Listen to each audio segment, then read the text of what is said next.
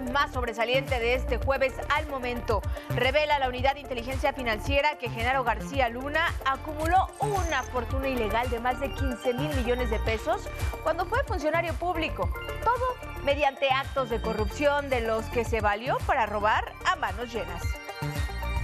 Protegen jueces a Luis Cárdenas Palomino, quien fuera el brazo derecho de Genaro García Luna. Así lo denunció la Unidad de Inteligencia Financiera y dio los nombres de esos magistrados. En Nueva York se aceleran las diligencias del juicio contra García Luna. La semana entrante la Fiscalía presentará su último testigo relevante y el exfuncionario mexicano podría testificar. La pena mínima que podría enfrentar sería de 20 años de prisión y la máxima, cadena perpetua. En el mundo, brigadistas mexicanos del ejército rescatan con vida de los escombros a una mujer en Turquía. En tanto, se recrudece la tragedia. La cifra de muertos por el sismo ya supera las 20.000 personas. Se deshace Daniel Ortega de 222 opositores incómodos y los destierra de Nicaragua hacia Estados Unidos.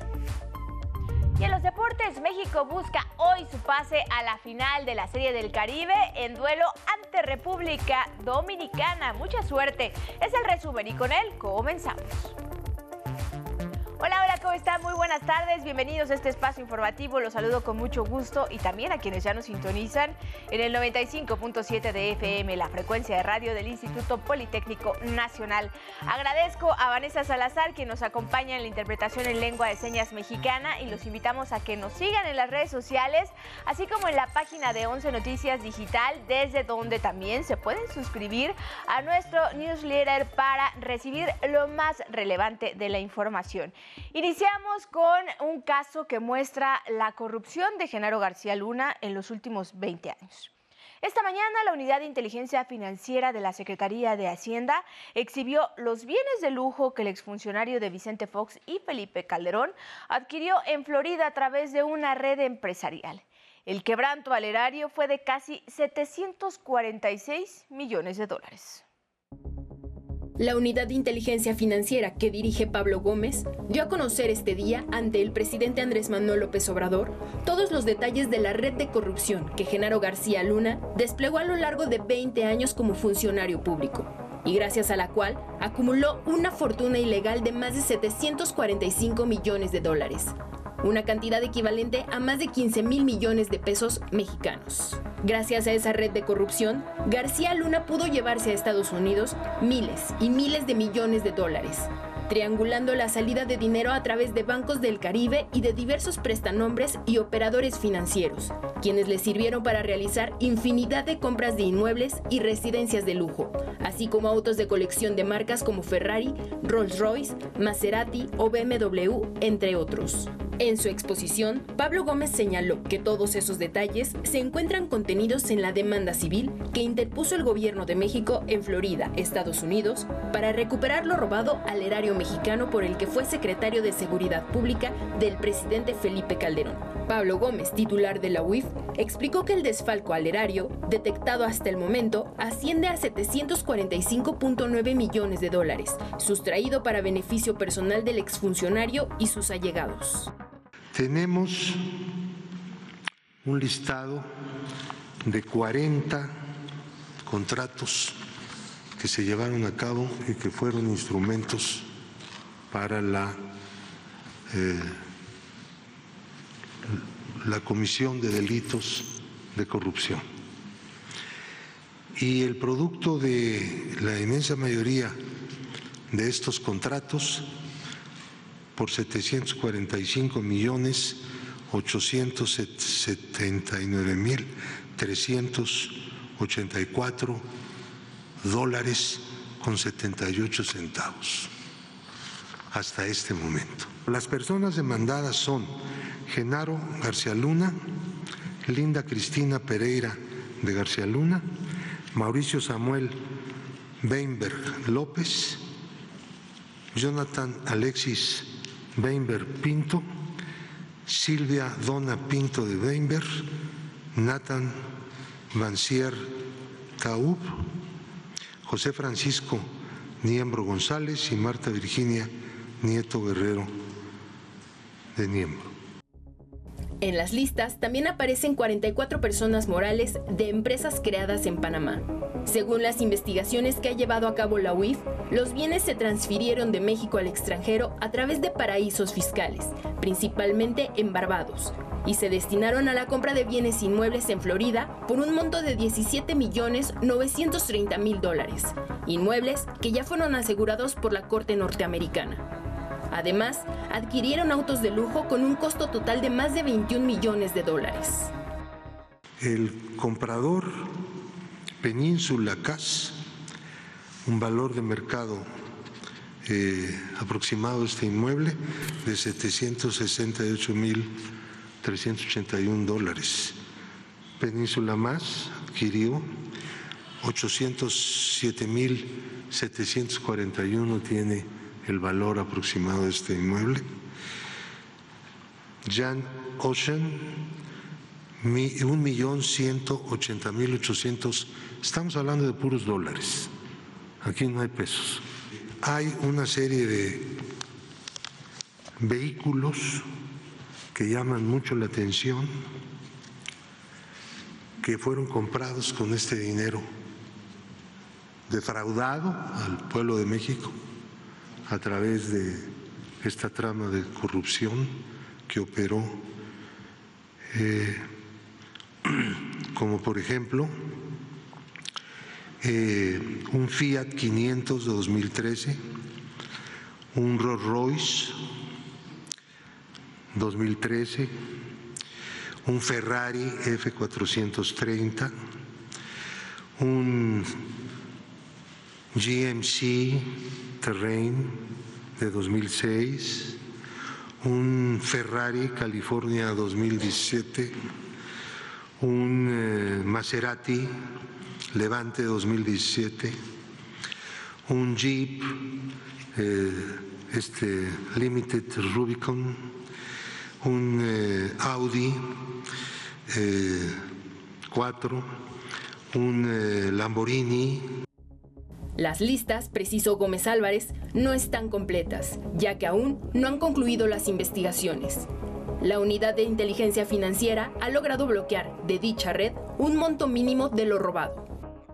El gobierno de México ha bloqueado, en el caso de García Luna, solamente 29 millones 920 mil 195, puesto que una de las características de este esta trama de corrupción es que el dinero se lo llevaban a Estados Unidos a través de eh, países del Caribe. 11 Noticias, Denis Mendoza. El titular de la Unidad de Inteligencia Financiera, Pablo Gómez, acusó a magistrados de proteger a Luis Cárdenas Palomino, quien fuera brazo derecho de García Luna, al otorgarle el amparo de la justicia para que la unidad no pueda bloquear sus cuentas bancarias, en especial una de 5 millones de pesos. Luis Cárdenas Palomino ha recibido del quinto tribunal colegiado en materia administrativa del primer circuito la protección y el amparo de la justicia de la Unión. Eh, apenas el 25 de enero de 2023, este tribunal está integrado por Jorge Antonio Cruz Ramos como presidente, María Elena Rosas López y Pablo Domínguez Peregrina, que son magistrados del Poder Judicial de la Federación. Dicen ellos, repito exactamente los términos de la resolución del colegiado, la justicia de la Unión ampara y protege a Luis Cárdenas Palomino. Es una resolución definitiva e inatacable. No tenemos recurso. Gómez Álvarez pidió que se revise la tesis del entonces ministro Eduardo Medina Mora, en la que se determinó que los procedimientos de bloqueos de cuentas carecen de certeza jurídica. No solamente es un criterio malinchista, es un criterio que sirve para convalidar actividades ilícitas. Proteger no solamente a criminales de la delincuencia organizada, sino especialmente a los corruptos, ex servidores públicos, etcétera, todo ese tipo de cosas que hemos tenido. Cabe señalar que no es la primera vez que este gobierno acusa a jueces y magistrados de dar protección a delincuentes y dejarlos en libertad a pesar de todas las evidencias y pruebas que se presentan por parte de las fiscalías. Esta semana la Secretaría de Marina denunció diversos jueces que han dejado en libertad a más de 140 delincuentes en los últimos dos años. Y hay que recordar que la tesis que fue utilizada por los tres magistrados para dar protección a Cárdenas Palomino fue elaborada y presentada por Medina Mora cuando fungió como ministro de la Suprema Corte, cargo al que renunció en medio de un escándalo en el que se dio a conocer un supuesto enriquecimiento ilícito, así como transferencias multimillonarias que habría realizado en diferentes bancos del extranjero, operación muy parecida a la red que utilizó García Luna y que este día dio a conocer Pablo Gómez. Y en este mismo tema va la crónica de don Miguel Reyes Razo. Largo rato permaneció el presidente Andrés Manuel López Obrador atento al puntual relato de Pablo Gómez, quien describía con asombrosos detalles la red de maniobras de Genaro García Luna y sus muy cercanos en la tarea de evadir de la Tesorería Nacional infinidad de impuestos hasta pulir el llamado lavado de dinero. Pablo Gómez argumentó por qué México reclama más de 700 millones de dólares que ese grupo escamoteó a los mexicanos. Compartía sus averiguaciones, criticaba actitud de tres jueces que protegen a Cárdenas Palomino cuando el presidente clamó la corrupción, la deshonestidad de pésimos gobernantes daña profundamente a México. Por eso, aquí no hay tregua en el combate a la corrupción, a la impunidad. Contra la decadencia nacional que causó la corrupción está el cambio verdadero. Y veo que personajes de la oligarquía se empeñan en defender a Genaro García Luna y soslayan o callan información sobre su juicio en Estados Unidos. Actitud cómplice yo no me fatigo. A diario denunciaré. Da vergüenza conocer la fea alianza de autoridad y delincuentes. Pablo Gómez investiga sin cansarse. Síguele, Pablo, aleccionó. En 11 Noticias, eh, Miguel Reyes Razo informó. Y nos vamos hasta Nueva York, escenario del juicio contra Genaro García Luna, acusado de narcotráfico. Si el jurado lo declara culpable, podría como mínimo pasar 20 años en prisión o bien que se le dé la cadena perpetua.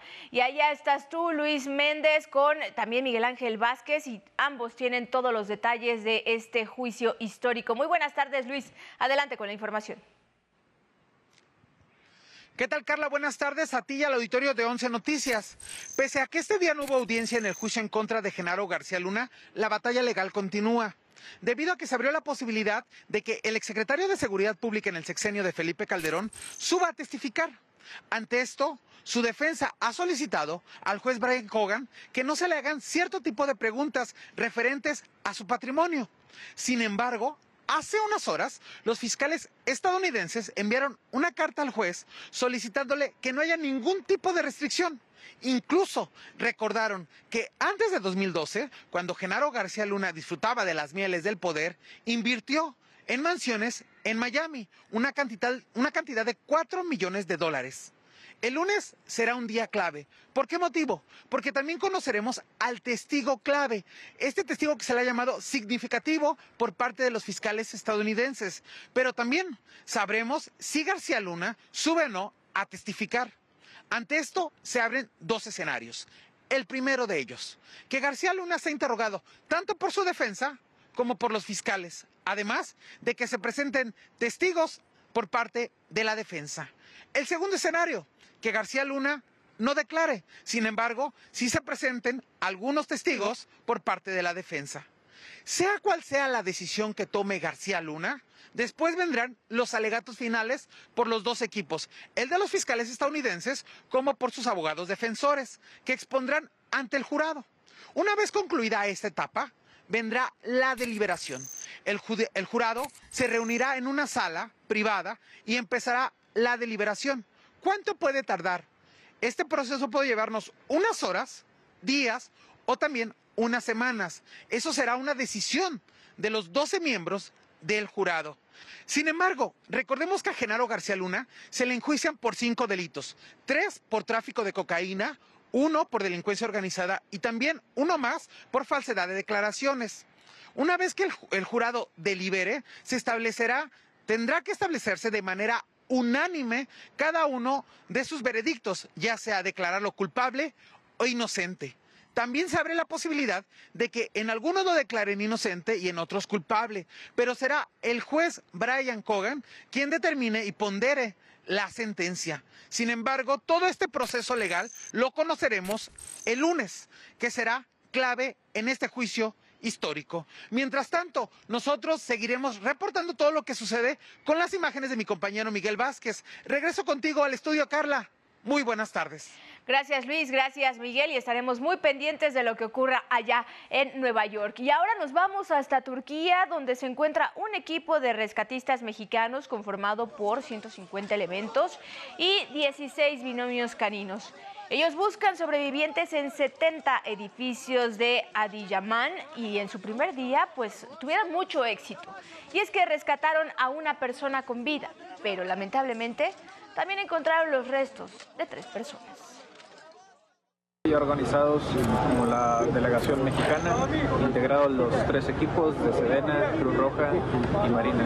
Comenzamos en el primer complejo donde tuvimos una primera posible víctima y estamos trabajando juntos en la extracción. Esperemos continuar los demás días con resultados satisfactorios. La situación en el país es realmente complicada con base en lo que ha señalado el director general para Europa de la Cancillería, Bernardo Aguilar. Eh, hay cientos de edificios colapsados, eh, los que no están colapsados y siguen en pie, muchos de ellos eh, tienen fracturas estructurales y bueno, nuestra labor ha consistido en tratar de localizar personas. En Turquía ya suman más de 17 mil muertos hasta este jueves y la desesperación por hallar comida, agua e insumos ha derivado en saqueos a establecimientos mercantiles. Los afectados culpan al gobierno por el manejo de la crisis. Aseguran que no hay maquinaria, personal ni organización. Hasta las 2 a.m. del segundo día no vimos a nadie, ni gobierno, ni Estado, ni policías, ni soldados. ¡Qué vergüenza!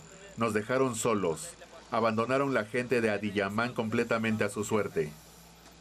El presidente Recep Tayyip Erdogan, que aspira a una reelección en mayo, aceptó que su gobierno tuvo una mala gestión de esta tragedia. Y en Siria, donde hay más de 3.000 víctimas mortales, los rescatistas luchan por igual contra el reloj para hallar sobrevivientes entre toneladas de escombros. Y mientras la ayuda comienza a llegar a las zonas más devastadas, por primera vez un convoy de la ONU arribó con ayuda humanitaria a una zona siria controlada por rebeldes, cuyo gobierno agradeció la ayuda. Y más de la agenda nacional, al mediodía el presidente Andrés Manuel López Obrador encabezó la conmemoración del 110 aniversario de la Marcha de la Lealtad, que nos recuerda el recorrido realizado el 9 de febrero de 1913 por el presidente Francisco I. Madero del castillo de Chapultepec a Palacio Nacional para detener aquel intento de rebelión de un grupo de militares. El primer mandatario inició la marcha en la Avenida Juárez y por primera ocasión se realizó una escenificación de ese momento histórico. El secretario de Defensa, Luis Crescencio Sandoval, refrendó la lealtad de las Fuerzas Armadas con las instituciones y el pueblo de México.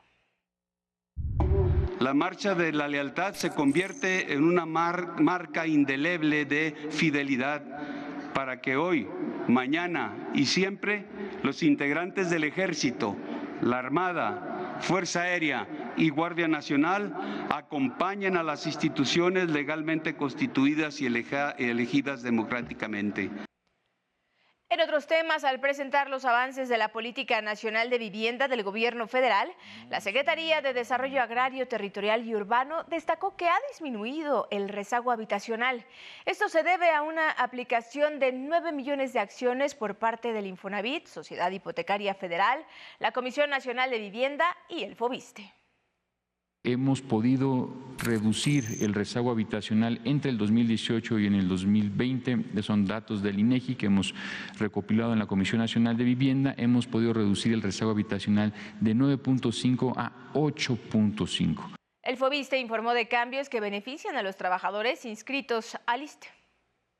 Por primera vez en los 50 años de Fobiste, eh, el otorgamiento de créditos no será a través de sorteos ni de puntajes. El momento en el que el acreditado, el derechohabiente, quiera acercarse con nosotros, podrá ejercer su crédito. En el programa de crédito 2023 eh, contempla entre 2.100 y 2.800 créditos para autoproducción eh, y además 15.000 acciones para mejoramientos de vivienda.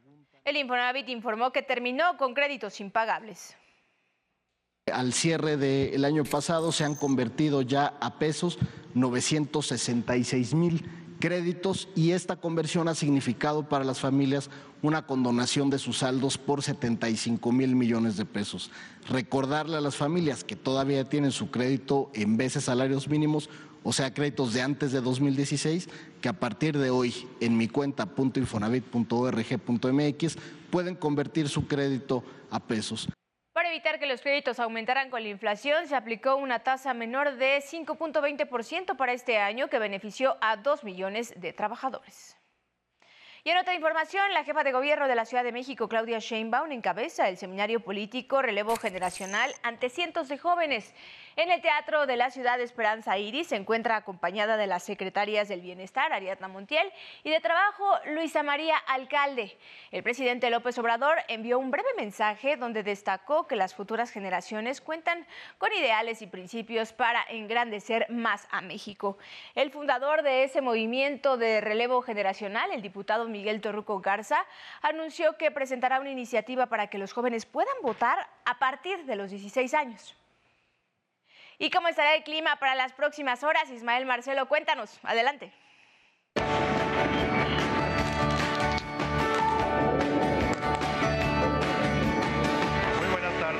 Acompáñenme a conocer el pronóstico del tiempo para esta tarde. Ha llegado el Frente Frío número 31 al norte del país y en las próximas horas generará en la región tolvaneras y vientos de 60 a 80 kilómetros por hora. También se pronostica un marcado descenso de la temperatura y heladas a partir de esta noche y durante el fin de semana en la mayor parte del país, incluido nuestro Valle de México. Ante ello, la Secretaría de Protección Civil de la Ciudad de México mantiene la alerta amarilla por bajas temperaturas en Álvaro Obregón, Coajimalpa, Magdalena Contreras, Milpa Alta, Tlalpan y Xochimilco. No lo olvide, ante cualquier emergencia puede comunicarse al 911 en todo el país y aquí en la Ciudad de México al 55 56 83 22 22. Pasemos al pronóstico regional. Como le adelantaba, el Frente Frío 31 provocará vientos de 60 a 80 kilómetros por hora y tolvaneras en Chihuahua, Coahuila, Nuevo León y Tamaulipas. Ojo, porque a partir de esta noche también habrá un marcado descenso en la temperatura y heladas. Por su parte, el Frente Frío 30 provocará lluvias fuertes en Veracruz, Oaxaca, Tabasco y Chiapas, así como viento del norte de 50 a 70 kilómetros por hora en las costas de Veracruz e Istmo de Tehuantepec. También habrá vientos fuertes en la península de Baja California, Sonora y en el Mar de Cortés. El ambiente será templado esta tarde y frío con heladas hacia la noche. Manténgase muy bien abrigado ya que continuará el frío en Guanajuato, Querétaro, Hidalgo, Puebla, Estado de México y aquí en la Ciudad de México. Y desde ahora le anticipo un fin de semana con muy bajas temperaturas y heladas en esta región. Y para el occidente tendrán una tarde soleada con temperaturas superiores a 30 grados Celsius en Nayarit, Jalisco, Colima y Michoacán. Pasamos al pronóstico para algunas ciudades de la República Mexicana. En Tecate, Baja California tendrán una tarde soleada con vientos de 50 a 60 kilómetros por hora y posibles tolvaneras. La máxima será de 17. En Monterrey, Nuevo León dominará cielo medio nublado pero sin lluvias. El ambiente será templado con 22 de máxima. Cielo nublado y posibles lloviznas habrá en San Juan del Río Querétaro. El termómetro se detendrá en 24. Será un jueves muy caluroso en Ciudad Altamirano, Guerrero. El cielo estará despejado y llegarán a 34 grados. Y en Chetumal, Quintana Roo, se prevé una tarde nublada con lluvias y descargas eléctricas y una máxima de 32 grados Celsius.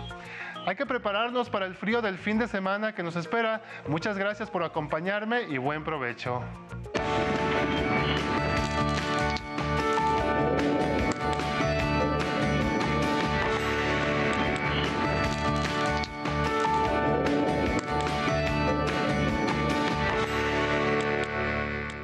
Nicaragua fueron expulsados 222 presos políticos. Un avión del gobierno de Estados Unidos los trasladó a Washington. Entre ellos están los hermanos Cristina y Pedro Joaquín Chamorro, así como el gerente de la prensa Juan Lorenzo Holman. Los 222 presos permanecieron durante más de dos años en tres cárceles de Nicaragua y otros bajo arresto domiciliario. Otras 23 personas permanecen en prisión los sentenciados que por diferentes ilícitos violentaron el ordenamiento jurídico y constitucional, atentando contra el Estado de Nicaragua y la sociedad nicaragüense, perjudicando el interés supremo de la nación. El Congreso nicaragüense, controlado por el partido oficial Frente Sandinista, los despojó de su nacionalidad y de sus derechos civiles por el delito de traición a la patria.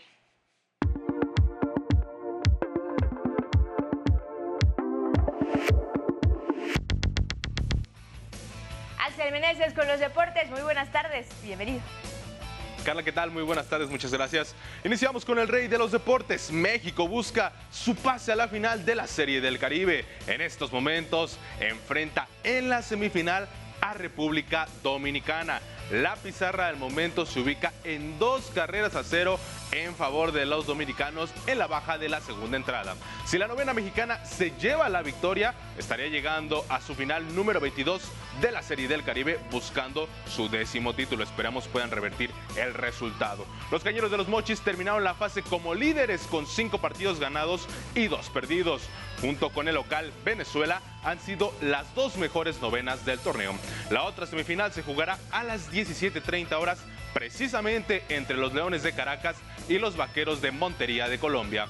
La gran final será mañana a las 17.30 horas y el partido por el tercer lugar se disputará a la una y media de la tarde. Mucha suerte a los nuestros. En información de la selección mexicana, en los próximos días el argentino Diego Coca será presentado como el nuevo director técnico del Tri. Hace unos momentos, el presidente de Tigres, Mauricio Culbro, confirmó que terminaron la relación laboral con Coca después de que aceptó la propuesta de dirigir a la selección mexicana. Pero ¿quién es el nuevo estratega del Tri? Diego Coca fue el entrenador que logró terminar la sequía de más de 70 años con el Atlas haciéndolo campeón en el Apertura 2021. Pero no solo eso, logró también el título en el siguiente torneo para entrar a la selecta lista de técnicos bicampeones en la que solo están Hugo Sánchez, Gustavo Matosas y en Argentina también triunfó como entrenador al ser campeón con Racing Club en 2014. Carla, esto en los deportes. Muy buenas tardes. Gracias, Axel. Muy buenas tardes. Y en los espectáculos, hoy llega a los cines La Ballena, una cinta que además de marcar el regreso de Brendan Fraser a la actuación, recibió seis minutos de aplausos en el Festival de Cine de Venecia y está nominada al Oscar como Mejor Película y Mejor Actor. La ballena es la historia de Charlie, un maestro con obesidad. En medio de su soledad tratará de reconectar con su hija adolescente, su última oportunidad para redimirse como padre. En la cartelera también encontrarán a partir de hoy Titanic, película de James Cameron que vuelve a la pantalla grande a 25 años de su estreno. Protagonizada por Leonardo DiCaprio y Kate Winslet, obtuvo 11 Oscars. Y falleció a los 94 años el compositor Burt eh, Bachat, el autor de 500 canciones, entre ellas I Say a Little Player, que interpretaron su obra Aretha Franklin, Elvis Presley y Frank Sinatra, entre otros. Así nos vamos, gracias por acompañarnos en esta emisión y nos vamos a despedir con imágenes de una escuela de Kung Fu donde los alumnos son muy entusiastas, talentosos y realizan sus ejercicios como profesionales. Ahí los tiene, que tengan muy buena tarde, muy buen provecho y nos vemos mañana.